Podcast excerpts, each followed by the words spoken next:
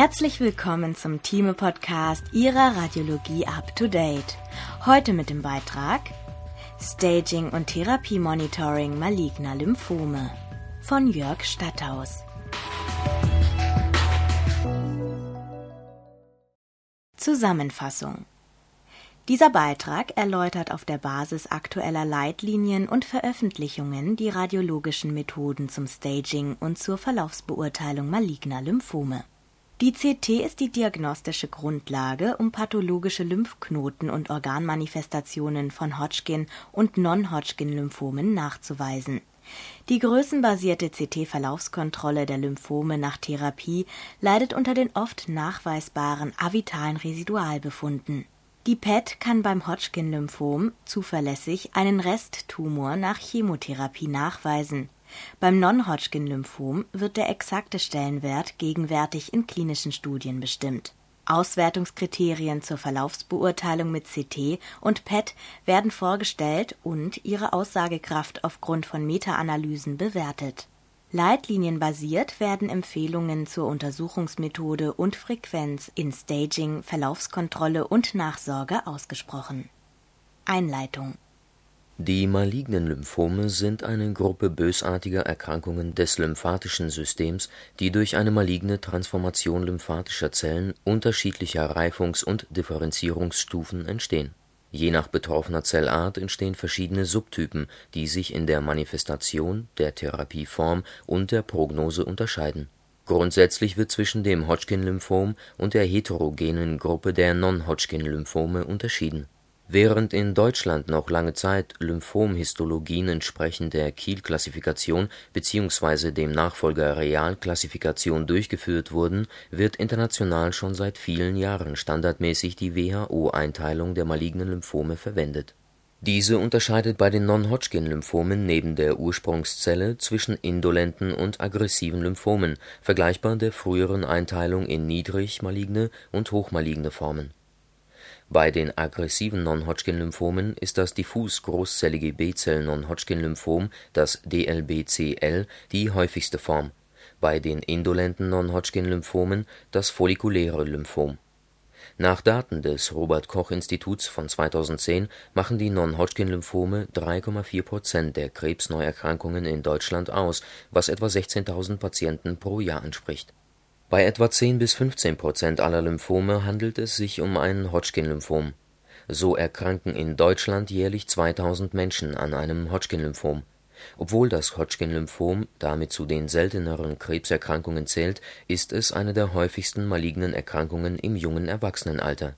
Die Therapie bei malignen Lymphomen hat in den letzten Jahrzehnten erhebliche Verbesserungen der Prognose mit einem Anstieg der Überlebensraten erbracht die Werte für das progressionsfreie Überleben nach fünf Jahren liegen bei etwa 90 Prozent für die frühen Hodgkin-Stadien und bei etwa 65 Prozent für die späten Stadien und das DLBCL. Für die sinnvolle Optimierung der Polychemotherapie, den Einsatz von neuen Therapieoptionen wie der Antikörpertherapie und die Dosisoptimierung in der Strahlentherapie ist ein exaktes Staging und Restaging mit bildgebenden Verfahren essentiell.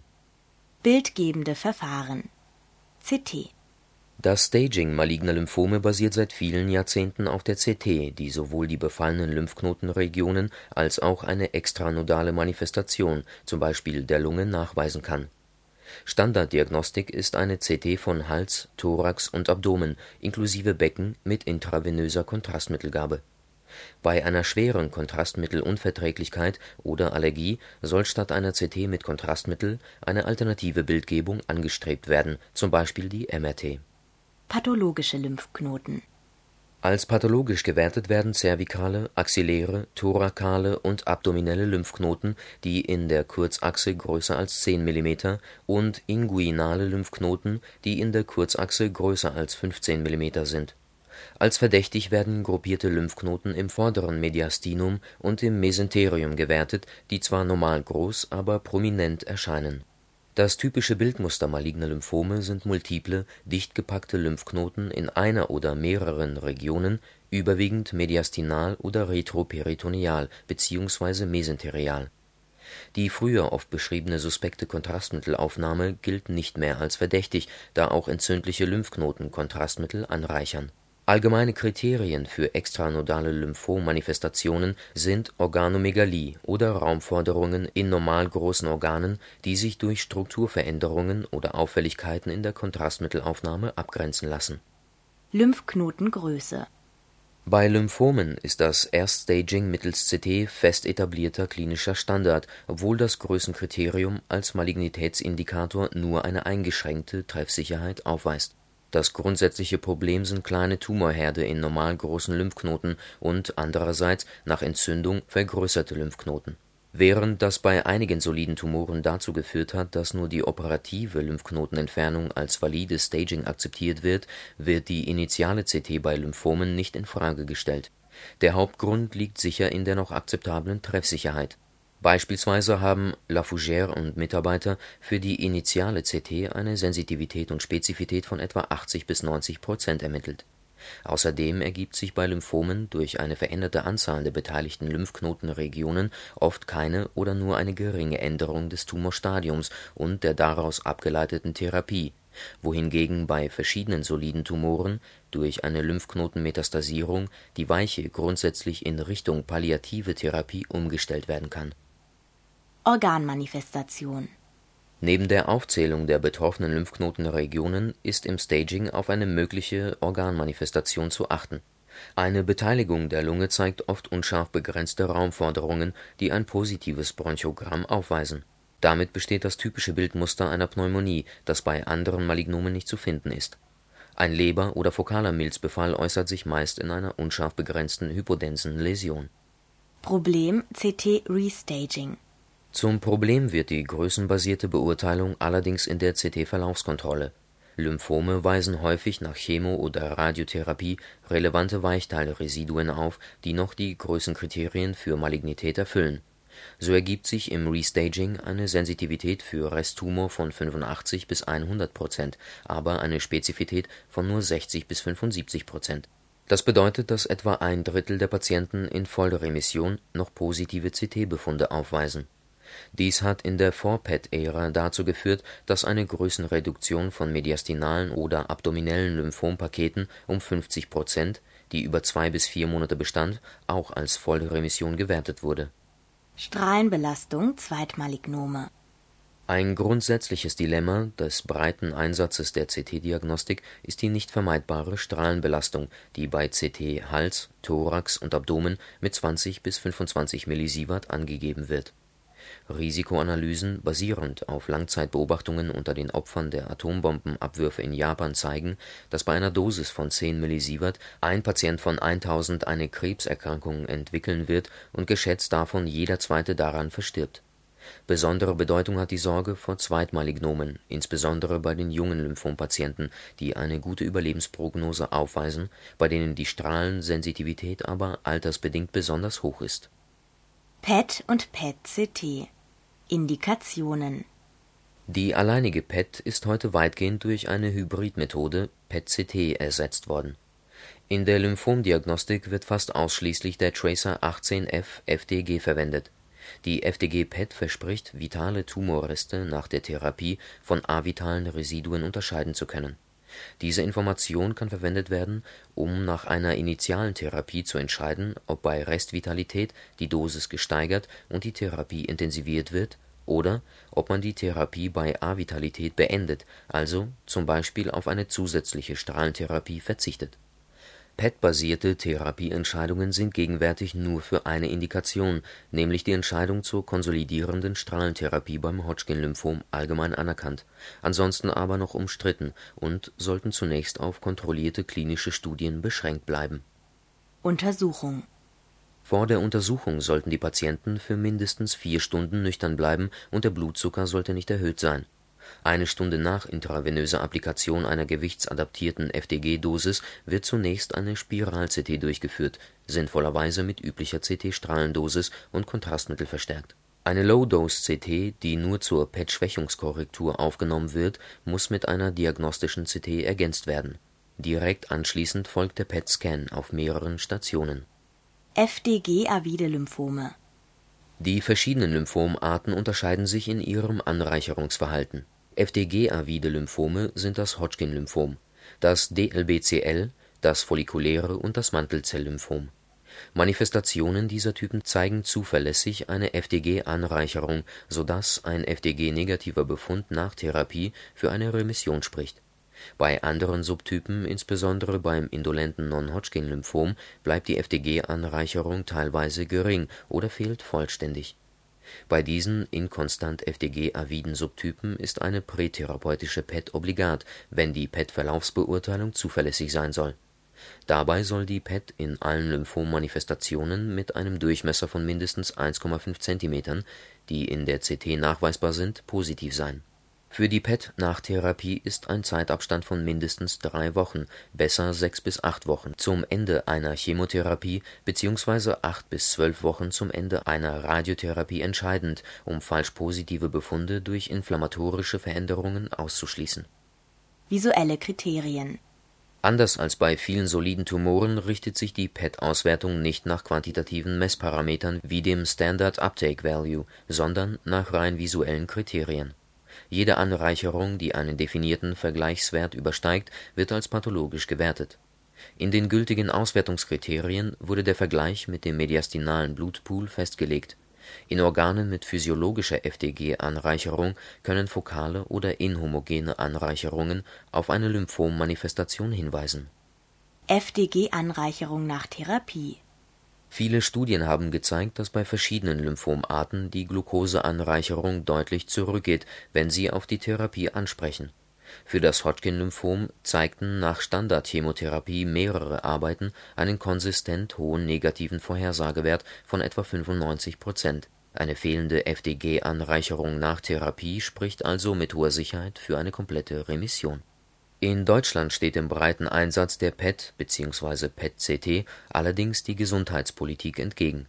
Der gemeinsame Bundesausschuss hat nur für wenige PET-Indikationen einen gesicherten Nutzen festgestellt für maligne Lymphome wurde 2010 nur eine genau umschriebene Indikation anerkannt. Die PET oder PET-CT ist beim Hodgkin-Lymphom erforderlich, um nach einer Chemotherapie bei mittels CT dargestelltem Resttumor von größer als 2,5 cm über die Durchführung einer konsolidierenden Strahlentherapie zu entscheiden. Für das Non-Hodgkin-Lymphom wurden alle Entscheidungen für fünf Jahre ausgesetzt, weil nicht genug Evidenz festgestellt wurde, so dass die Krankenkassen nur auf Einzelantrag die Untersuchungskosten übernehmen. MRT Indikationen Die MRT ist durch exzellenten Weichteilkontrast und fehlende Strahlenbelastung eine hochinteressante Alternative im Tumorstaging Früher war ihr Einsatz durch lange Untersuchungszeiten, begrenzte Verfügbarkeit und hohe Gerätekosten darauf beschränkt, gezielt einzelne Organe oder Regionen abzuklären. Seit einigen Jahren ist es durch die simultane Verwendung mehrerer Oberflächenspulen und eine automatische Tischverschiebung technisch möglich, ein Ganzkörper-MRT-Staging durchzuführen diese Methode wurde bei Lymphomen insbesondere eingesetzt, um Kindern wegen ihrer altersbedingt deutlich höheren Strahlenempfindlichkeit eine CT oder PET zu ersparen. So konnten Punwani und Mitarbeiter in einer Studie mit 26 pädiatrischen Lymphomen zeigen, dass eine gute Übereinstimmung zum PET-CT-Staging besteht. Für das nodale Staging mit einem Kappa gleich 0,96 und extranodal mit einem Kappa gleich 0,86. Diffusions-MRT Besonderes Interesse in der onkologischen Bildgebung hat die Diffusions-MRT gefunden. Mit ihr wird die Bewegung von Wasserprotonen in allen drei Raumebenen gemessen und als ADC ausgewiesen, der als Maß für die Diffusionsfähigkeit fungiert. Bei Tumoren kommt es durch die hohe Zellularität zu einer Einengung des Extrazellularraums und einer limitierten Diffusion mit einem niedrigen ADC die Ganzkörper-MRT mit und ohne Diffusions-MRT hat sich in einer Studie von Cui und Mitarbeiter bei 108 Lymphompatienten als gleichwertig mit der CT erwiesen. Durch die MRT kam es bei etwa 25 Prozent zu einem Upstaging, das sich auch meist bestätigte. Ein zusätzlicher Vorteil der Diffusions-MRT ergab sich nicht. Die Ganzkörper-MRT ist somit eine gute Alternative zur CT, wenn eine Strahlenexposition vermieden werden soll Response-Beurteilung mit ADC Ein aktuelles Forschungsthema ist, ob eine Response-Beurteilung mit ADC-Messung im Verlauf möglich ist und mit der FDG-PET konkurrieren kann. Eine Pilotstudie von Lin und Mitarbeitern zeigte einen deutlichen ADC-Anstieg von Restlymphomen nach Chemotherapie. Die visuelle ADC-Analyse brachte im Vergleich zur reinen Größenmessung eine deutliche Reduktion der falsch-positiven Befunde in Bezug zum Referenzstandard PET-CT. Allerdings ist die Diffusions-MRT beim Therapiemonitoring noch weit davon entfernt, klinisch eingesetzt werden zu können. Eine internationale Konsensuskonferenz hat 2009 festgestellt, dass zunächst eine Sequenzstandardisierung und eine Validierung der ADC-Messung notwendig sind und sich die Diffusions-MRT als zusätzlicher Biomarker in gut definierten klinischen Studien bewähren sollte. Staging Ann Arbor Klassifikation Die klinische Stadieneinteilung der malignen Lymphome nach Ann Arbor wird seit 1971 weltweit angewendet und basiert auf der Definition von Lymphknotenregionen ober und unterhalb des Zwerchfells, auf der Zahl der befallenen Regionen und auf der Beteiligung extralymphatischer Organe Hinzu kommt die Kategorie A ohne Allgemeinsymptome oder B mit Allgemeinsymptomen. Cotswold-Klassifikation Eine Modifikation der Ann-Arbor-Klassifikation ist die Cotswold-Klassifikation, die unter anderem die Kategorie X für das Bulky Disease, einen Mediastinaltumor von mehr als 10 cm Breite, eingeführt hat eine Zusammenstellung der Cotswold-modifizierten Ann-Arbor-Klassifikation wie in der S3-Leitlinie zum Hodgkin-Lymphom angegeben. Bildgebung Biopsie Zur Beurteilung der Lymphomausbreitung sind eine CT von Hals, Thorax und Abdomen inklusive Becken mit intravenöser Kontrastmittelgabe und eine Knochenmarkbiopsie fest etablierter Standard eine aktuelle Studie von Adams und Mitarbeiter hat untersucht, ob sich die Knochenmarkbiopsie durch Bildgebung ersetzen lässt. Allerdings ist die Sensitivität selbst bei aggressiven Lymphomen für das PET-CT mit 83 Prozent und für die Ganzkörper-MRT mit 88 Prozent zu niedrig, um auf die Biopsie verzichten zu können. Bei indolenten Lymphomen liegt die Sensitivität mit 13 Prozent bzw. 24 Prozent noch deutlich niedriger.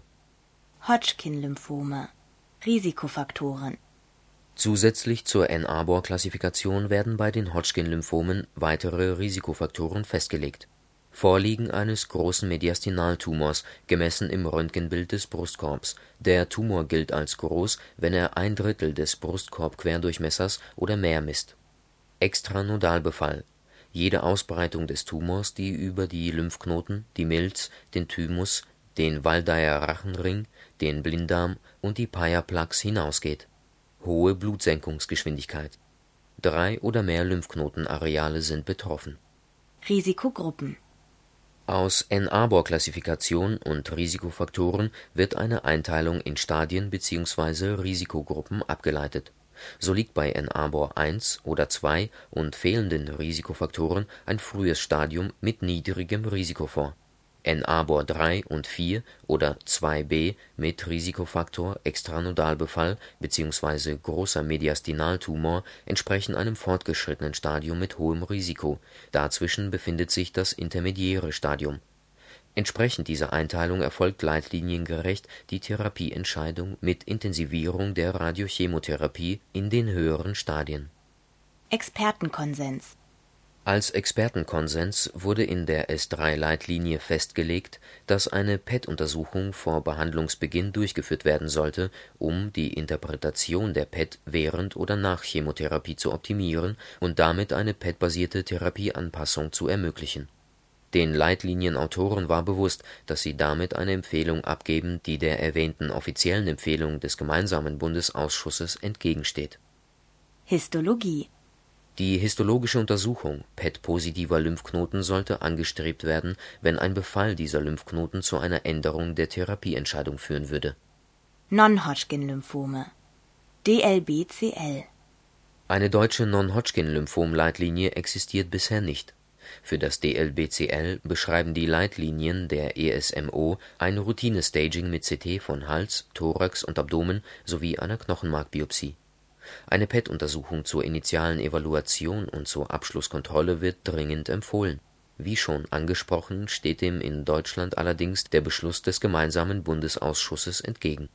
Follikuläres Lymphom Für das follikuläre Lymphom beschreiben die ESMO-Leitlinien ebenfalls ein Routine-Staging mit CT von Hals, Thorax und Abdomen Ein zusätzliches PET wird nicht empfohlen, es kann nur in seltenen Fällen sinnvoll sein, um ein lokalisiertes Stadium NA-BOR 1 oder 2 zu bestätigen. Kriterien für die Response-Beurteilung Die WHO-Kriterien von 1979 etablierten die Kategorien Complete Response, Partial Response, Stable Disease und Progressive Disease, die als kurze, prägnante Bewertung des Therapieansprechens in der Onkologie eine hohe Akzeptanz besitzen. Für den Großteil der verschiedenen Malignome stellen die RECIST-Kriterien, ursprünglich publiziert im Jahr 2000 und revidiert in der Version 1.1 im Jahr 2009, den Auswertungsstandard in der Verlaufsbeurteilung dar für die malignen Lymphome wurden parallel die Kriterien der International Working Group und des International Harmonization Projects entwickelt. Diese wurden jeweils von Chason und Mitarbeiter 1999 bzw. 2007 publiziert, weswegen der Begriff Chason-Kriterien nicht eindeutig ist Während RECIST eindimensionale Tumorgrößenmessungen enthält, arbeiten IWG und IHP noch mit den von der WHO etablierten zweidimensionalen Messungen und der Berechnung von Querschnittsflächen. RECIST ist fast ausschließlich größenbasiert, die IHP-Kriterien hingegen sind PET-dominiert. IWG-Kriterien Unterstützt vom National Cancer Institute haben US-amerikanische Lymphomforscher nach Abstimmung mit europäischen Experten in zwei Workshops Richtlinien für die Therapiebeurteilung bei erwachsenen Non-Hodgkin-Lymphompatienten erarbeitet. Diese wurden von Chason und Mitarbeiter als IWG-Kriterien 1999 publiziert. Sie legten Regeln fest, nach denen das Therapieansprechen nach klinischen, radiologischen und pathologischen Daten in die Kategorien Complete Response Partial Response, Stable Disease und Progressive Disease sowie in die neuen Kategorien Complete Response, Unconfirmed und Relapse Disease eingeteilt wurde. Pathologische Lymphknoten Für die radiologische Bewertung wird definiert, dass ein Lymphknoten mit einem Längsdurchmesser von mehr als einem Zentimeter mit einer Non-Hodgkin-Lymphom-Infiltration vereinbar ist hier wird also von der allgemein üblichen Regelung in der onkologischen Radiologie abgewichen, dass der Querdurchmesser bei Lymphknoten das entscheidende Maß ist. Für den Bezug auf den Querdurchmesser führten die Autoren sieben Publikationen an, haben aber dennoch als Konsensentscheidung den Längsdurchmesser gewählt, begründet nur durch eine damals im Druck befindliche Kongresspräsentation Falls eine Studienauswertung entsprechend dieser Kriterien gefordert ist, muss also von der radiologisch üblichen Bestimmung des Querdurchmessers abgewichen werden. Für eine Remission wird eine Rückbildung aller Lymphome auf weniger als 1,5 cm im Längsdurchmesser gefordert. Bei Lymphknoten, die initial größer als einen Zentimeter, aber kleiner als 1,5 cm waren, wird eine Rückbildung auf 1 cm oder weniger verlangt. SPD die IWG-Kriterien arbeiten neben dem Durchmesser parallel auch mit zweidimensionalen Messungen, bei denen das Durchmesserprodukt ermittelt wird. Die SPD wird über die sechs größten Lymphknoten bzw. Lymphknotenpakete errechnet.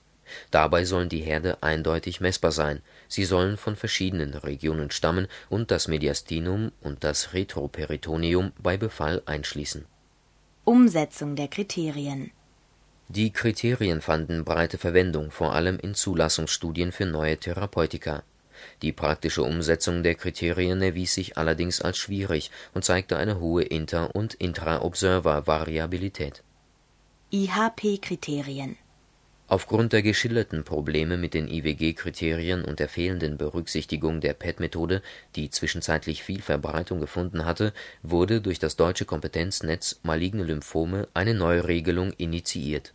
Das sogenannte IHP hatte die Aufgabe, den neuen Auswertungsstandard für Hodgkin und Non-Hodgkin-Lymphome zu formulieren. Die Bedeutung der PET für die Response-Beurteilung wurde beispielhaft durch eine Arbeit von Juweit und Mitarbeiter demonstriert Sie hatten gezeigt, dass die Integration der PET in die IWG-Kriterien bei 54 Patienten mit einem aggressiven Non-Hodgkin-Lymphom zuverlässiger als die IWG-Kriterien eine komplette Remission erkennen kann. Viele Fälle mit Tumorresiduen in der CT, zuvor als Complete Response, Unconfirmed oder Partial Response klassifiziert, konnten durch die PET richtig als Complete Response klassifiziert werden, belegt durch eine bessere Prognose. PET-Indikation in den Kriterien wird zunächst die Unterscheidung zwischen FDG-aviden und variabel FDG-positiven Lymphom-Subtypen erklärt. Die Durchführung einer PET-Vortherapie wird bei FDG-aviden (potentiell heilbaren) Lymphomen dringend empfohlen, nach Therapieende wird die PET als essentiell beschrieben, um eine komplette Remission nachzuweisen. Für die anderen Subtypen wird die PET nur empfohlen, wenn die Ansprechrate einen Studienendpunkt darstellt. PET-Auswertung im Detail Genaue Auswertungsregeln formulierte das Imaging Subcommittee in einer weiteren Veröffentlichung. Als Referenzschwelle für einen PET-positiven Befund gilt der mediastinale Blutpool bei einem Tumorresiduum ab 2 cm Größe unabhängig von der Lokalisation, bei kleineren Befunden ist die umgebende Hintergrundaktivität die Referenzschwelle. Neu aufgetretene Lungenherde werden größenabhängig bewertet Herde ab 1,5 cm Größe sollten bei zuvor fehlender pulmonaler Manifestation als Lymphom gewertet werden, wenn ein Uptake über dem mediastinalen Blutpool vorliegt. Bei kleineren Herden ist die PET unzuverlässig, deshalb ist bei einem CT-Restbefund durch ein negatives PET ein vitaler Tumorrest nicht auszuschließen Grundsätzlich ist aber bei vollständiger Remission in den bekannten Lymphomlokalisationen unabhängig von der PET-Aktivität bei neuen Lungenherden ein entzündlicher Herd anzunehmen. Restbefunde in Leber und Milz von mehr als 1,5 cm Durchmesser sind als Lymphom zu werten, wenn die PET-Anreicherung auf oder über dem Niveau des übrigen Organs liegt.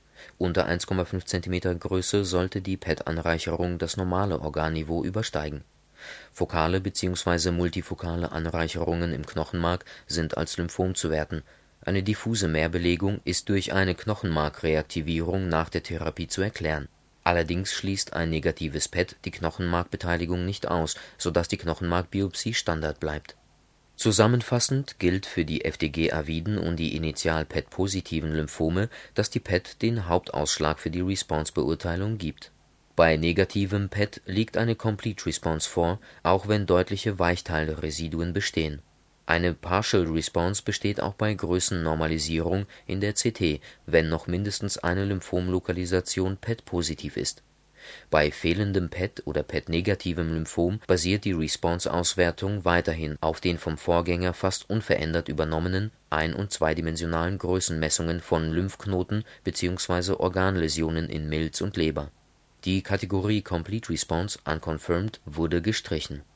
Umsetzung der Kriterien Gerade im Vergleich zu RECIST 1.1, wo bei Lymphknoten einheitlich der Querdurchmesser betrachtet wird, wirkt die Mischung aus ein und zweidimensionalen Messungen und die Betrachtung von wechselweise Längs bzw. Querdurchmesser auch bei IHP verwirrend und die einzelnen Regeln bleiben erklärungsbedürftig so wird beispielsweise der Begriff SPD in der Definition der Response-Kriterien auch auf einzelne Läsionen bezogen. Der Auswerter einer klinischen Studie wird meist an diese definierten Kriterien gebunden sein, im klinischen Alltag erscheint es aber sinnvoll, die übliche Regel, dass als pathologische Lymphknotenvergrößerung ein Querdurchmesser ab 10 mm gewertet wird, zu verwenden.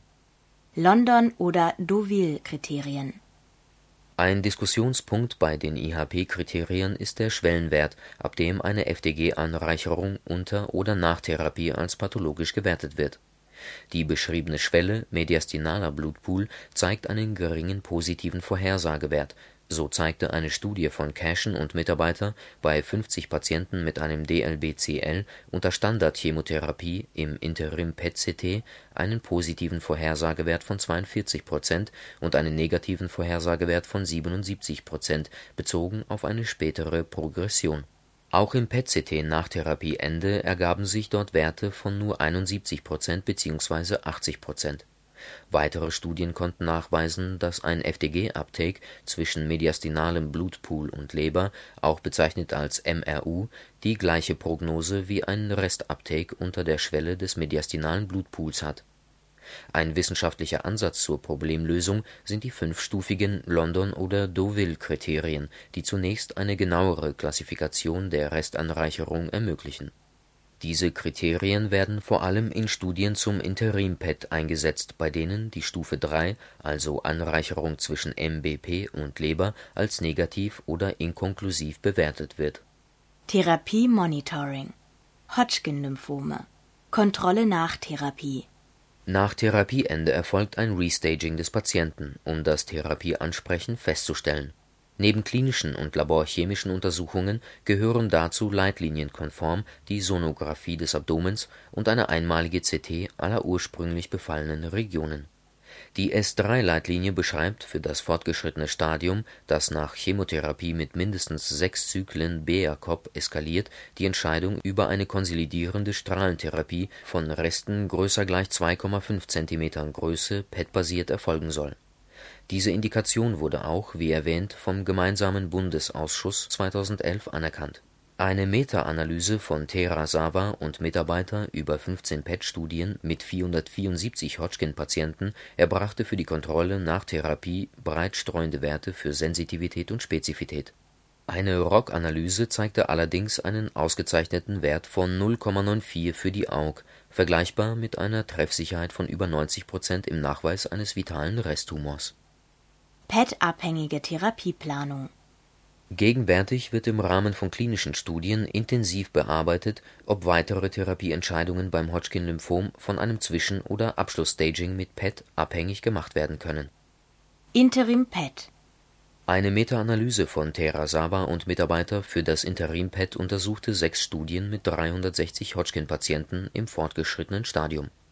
Die gemittelte Sensitivität lag bei 81 Prozent die Spezifität bei 97 Prozent. Das Interim-PET nach mehreren Chemotherapiezyklen wurde als zuverlässiger Indikator im Nachweis von Therapieversagern bewertet. Eine Studie mit 39 pädiatrischen Hodgkin-Fällen bestätigte die Schwelle des mediastinalen Blutpools für das Interim-PET nach zwei Chemotherapiezyklen. Alle Patienten mit negativem Interim-PET blieben über das fünfjährige Follow-up in der kompletten Remission auch wenn der positive Vorhersagewert mit 13 Prozent bezogen auf den mediastinalen Blutpool bzw. 19 Prozent bezogen auf Leberniveau enttäuschend niedrig war, schließen die Autoren, dass der sehr hohe negative Vorhersagewert weitere Studien zur Therapiereduktion bei negativem Interim-PET rechtfertigt. HD-17-Studie in der deutschen HD-17-Studie wird beim Intermediärstadium geprüft, ob eine Patientenselektion mittels FDG-PET nach Chemotherapie erlaubt, bei PET-negativen Patienten auf eine Strahlentherapie zu verzichten oder bei PET-positiven Patienten eine Strahlentherapie mit 30 Gray zu verabreichen. HD-18-Studie für das fortgeschrittene Stadium untersucht die HD-18-Studie, ob nach zwei Zyklen Chemotherapie bei PET-negativen Patienten die weitere Chemotherapie reduziert werden kann. Allerdings sollte außerhalb von Studien nicht aufgrund eines PET-Ergebnisses vom Therapiestandard abgewichen werden. Aggressive Non-Hodgkin-Lymphome die ESMO-Leitlinien beschreiben für das DLBCL-CT Kontrollen nach drei bis vier Zyklen, also zur Hälfte der Chemotherapie und nach dem Abschluss der Therapie. Ein Abschluss-PET wird dringlich empfohlen, um die komplette Remission nachzuweisen die ESMO beruft sich dabei auf die IHP-Veröffentlichungen sowie die bereits erwähnte Meta-Analyse von Terasawa und Mitarbeiter, der auch acht PET-Studien mit 254 Patienten mit einem aggressiven Non-Hodgkin-Lymphom ausgewertet hat. Diese Analyse erbrachte allerdings in der Kontrolle nach Therapie erheblich streuende Werte für Sensitivität und Spezifität Aufgrund verschiedener methodischer Schwächen der untersuchten Studien konnte, anders als beim Hodgkin-Lymphom, keine ROC-Analyse durchgeführt werden und die Methode wurde nicht abschließend bewertet. PET-Schwellenwert Hauptproblem der PET-Response-Beurteilung ist die oft noch vorhandene, mäßig erhöhte Restaktivität, die die Schwelle des mediastinalen Blutpools der IHP-Kriterien übersteigt eine retrospektive Analyse von 69 Patienten mit aggressiven Lymphomen ergab für die IHP-Kriterien eine Treffsicherheit für Rest oder Rezidivtumor von 71 Prozent, hingegen für die London-Kriterien den statistisch signifikant besseren Wert von 84 Prozent. Auch der positive Vorhersagewert lag mit 79,3 Prozent bei den London-Kriterien gegenüber IHP mit 60,5 Prozent signifikant höher. Zwischenstaging Vergleichbar zum Hodgkin-Lymphom ist ein Zwischenstaging mit PET zur Therapieoptimierung Gegenstand verschiedener Studien. In einer Meta-Analyse für das Interim-PET mit insgesamt 311 DLBCL-Patienten wurde eine gemittelte Sensitivität von 78 Prozent und eine Spezifität von 87 Prozent errechnet. Allerdings war eine abschließende Bewertung der Methode aufgrund der Heterogenität der untersuchten Studien nicht möglich Wichtig erscheint, dass bei den Non-Hodgkin-Lymphomen außerhalb von Studien bei negativem PET nicht vom Therapiestandard abgewichen werden soll. Indolente Non-Hodgkin-Lymphome Die ESMO-Leitlinien beschreiben für das follikuläre Lymphom CT-Kontrollen zur Mitte der Chemotherapie und nach dem Abschluss der Therapie. PET-Untersuchungen werden außerhalb von Studien nicht empfohlen. Nachsorge Rezidivraten Rezidive treten bei den aggressiven Lymphomformen meist schnell auf, so etwa 80 bis 90 Prozent binnen zwei Jahren beim fortgeschrittenen Hodgkin-Lymphom und 80 Prozent beim DLBCL innerhalb der ersten drei Jahre. Anders ist es bei den indolenten Lymphomen. Das follikuläre Lymphom zeigt eine jährliche Rezidivrate von 8 bis 10 Prozent für mindestens fünf Jahre. Radiologische Nachsorge Das Cotswold Meeting 1989 etablierte regelmäßige radiologische Nachsorgeuntersuchungen alle drei Monate für die ersten zwei Jahre, dann alle vier bzw. sechs Monate bis zum fünften Jahr. Routinemäßige CT-Kontrollen zur Lymphomnachsorge sind auch heute noch klinischer Alltag, allerdings gibt es keine klaren Belege für einen dadurch zu erreichenden Überlebensvorteil. Der Hauptgrund ist, dass etwa 80 Prozent der Rezidive ohne Bildgebung durch den Patienten oder den behandelnden Arzt klinisch entdeckt werden. So empfiehlt die ESMO für das DLBCL minimale adäquate radiologische Nachkontrollen nach sechs, zwölf und 24 Monaten nach Therapieende, wobei die CT als übliche Praxis ohne sichere Evidenz beschrieben wird. Für die Nachsorge indolenter Lymphome gilt ebenfalls, dass nur minimale adäquate radiologische oder Ultraschalluntersuchungen zunächst alle sechs Monate, nach zwei Jahren dann jährlich empfohlen sind. CT-Untersuchungen sind außerhalb von Studien nicht verpflichtend. Hodgkin-Lymphom Die S3-Leitlinie Hodgkin-Lymphom geht noch weiter und sagt, dass in der Nachsorge von asymptomatischen Patienten in kompletter Remission keine routinemäßige CT erfolgen sollte. Zusammengefasst besteht derzeit keine harte Evidenz für oder gegen einen Vorteil im Gesamtüberleben bei Einsatz einer Routine-CT für asymptomatische Patienten in kompletter Remission. Die Strahlenexposition wiederholt durchgeführter CT-Untersuchungen bedingt jedoch eine zurückhaltende Indikationsstellung. Zur Sicherung des Rezidivverdachts bleibt die CT jedoch das Mittel der Wahl. Für Patienten mit einer partiellen Remission sollte eine erneute CT-Bildgebung der anfänglich befallenen Regionen drei Monate nach dem Abschluss Staging durchgeführt werden. Ein Röntgen des Thorax kann zur Nachuntersuchung insbesondere in den ersten drei Jahren nach Therapie eingesetzt werden. Übereinstimmung besteht in allen Lymphom-Leitlinien, dass nach der Abschlusskontrolle zum Therapieende keine weitere PET zur Nachsorge indiziert ist. Kernaussagen Bei den Lymphomen unterscheidet man zwischen dem Hodgkin-Lymphom und der heterogenen Gruppe der Non-Hodgkin-Lymphome und nach der WHO außerdem zwischen indolenten und aggressiven Lymphomen. Die CT ist die diagnostische Grundlage, um pathologische Lymphknoten und Organmanifestationen von Hodgkin und Non-Hodgkin-Lymphomen nachzuweisen. Standarddiagnostik ist eine CT von Hals, Thorax und Abdomen inklusive Becken mit intravenöser Kontrastmittelgabe.